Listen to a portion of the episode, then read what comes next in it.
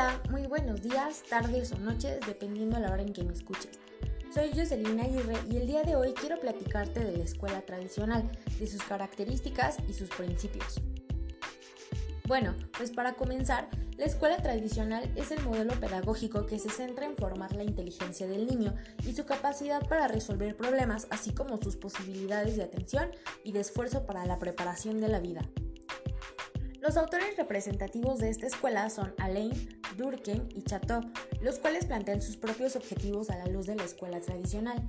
Alain propone que el alumno sea partícipe de su propia educación y se involucre en la construcción de su conocimiento. Del mismo modo, Durkheim define la educación como la confrontación del alumno con las ideas morales de su país y de su tiempo.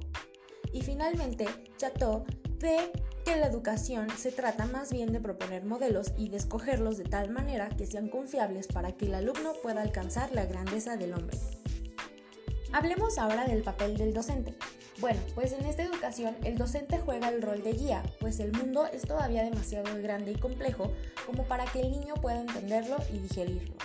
Es por ello que el maestro comprende y luego simplifica al alumno el mundo real a través de juegos y ejercicios, que lo hará entender el mundo y así es posible que el niño tenga contacto con el modelo a través de la experiencia de su profesor.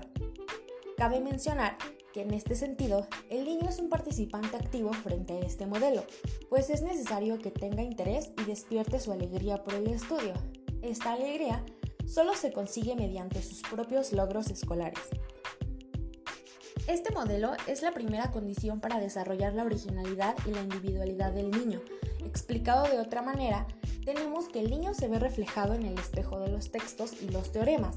Sin embargo, este reflejo o imitación del que se habla no quiere decir que el niño copiará el modelo como tal, sino que a través de esta misma imitación es que el niño puede formar su propia personalidad, pues va tomando de cada texto, de cada autor, de cada teorema y de cada matemático un poco de la esencia que más lo representa, y es así como obtendrá su propia personalidad.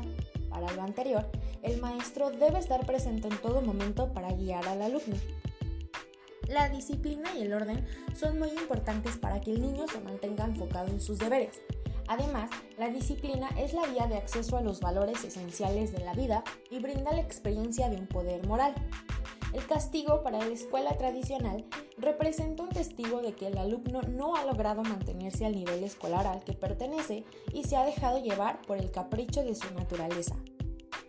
Ya para concluir, me gustaría mencionar que la escuela tradicional es una parte fundamental de nuestra pedagogía actual, pues nos brinda un acceso más íntimo al pasado y nos ayuda a entender la escuela actual y nos guía hacia una nueva forma de enseñanza. Gracias por escuchar y hasta la próxima.